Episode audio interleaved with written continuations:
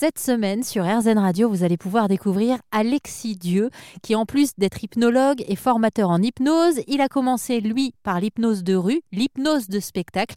L'occasion pour moi de lui demander de nous parler de la différence entre l'hypnose de spectacle et l'hypnose qui se pratique en cabinet. Alors en fait, euh, ça fonctionne de la même manière que l'hypnose d'accompagnement. On va créer un état d'hypnose. Dans l'hypnose d'accompagnement, on crée un état d'hypnose, puis ensuite, on utilise cet état d'hypnose pour accompagner la personne avec un levier de changement vers euh, un objectif. Euh, en hypnose de spectacle, on va créer état d'hypnose, et dans l'état d'hypnose, une fois que la personne a c'est un peu comme si la personne, a euh, sa manière de voir le monde, sa manière euh, de s'envisager elle-même, sa manière euh, de se penser, sa manière d'accéder à sa mémoire, etc. et d'accéder à ses émotions, d'accéder à toutes ses perceptions. Elle a sa manière de faire tout ça.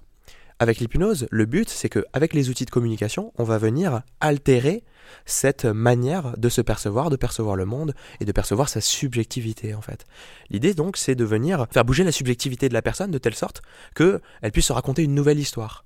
Euh, de telle sorte que par exemple on puisse euh, lui raconter que euh, ben, d'un seul coup, tout à l'heure on parlait des pieds collés, on peut lui raconter que elle a plus le contrôle sur ses pieds et la personne se raconte qu'elle a plus le contrôle sur ses pieds.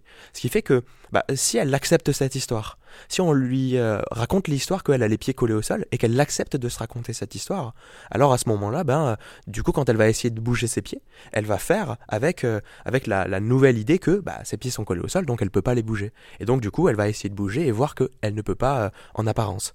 Euh, mais en réalité, le contexte proposé euh, et accepté par la personne. Du coup, euh, le contexte est tel que la personne peut avoir les pieds collés. Mais si par exemple il y a une alarme incendie qui sonne, le contexte change et n'est plus le même. C'est plus le contexte hypnotique qui fait que d'un seul coup, bah, la personne là, elle peut, elle peut de nouveau bouger ses pieds. Et pour en apprendre davantage sur l'hypnose, n'hésitez pas à aller faire un tour sur rzen.fr. Toute cette semaine, on va continuer à découvrir Alexis Dieu, hypnologue et qui est donc praticien en hypnose.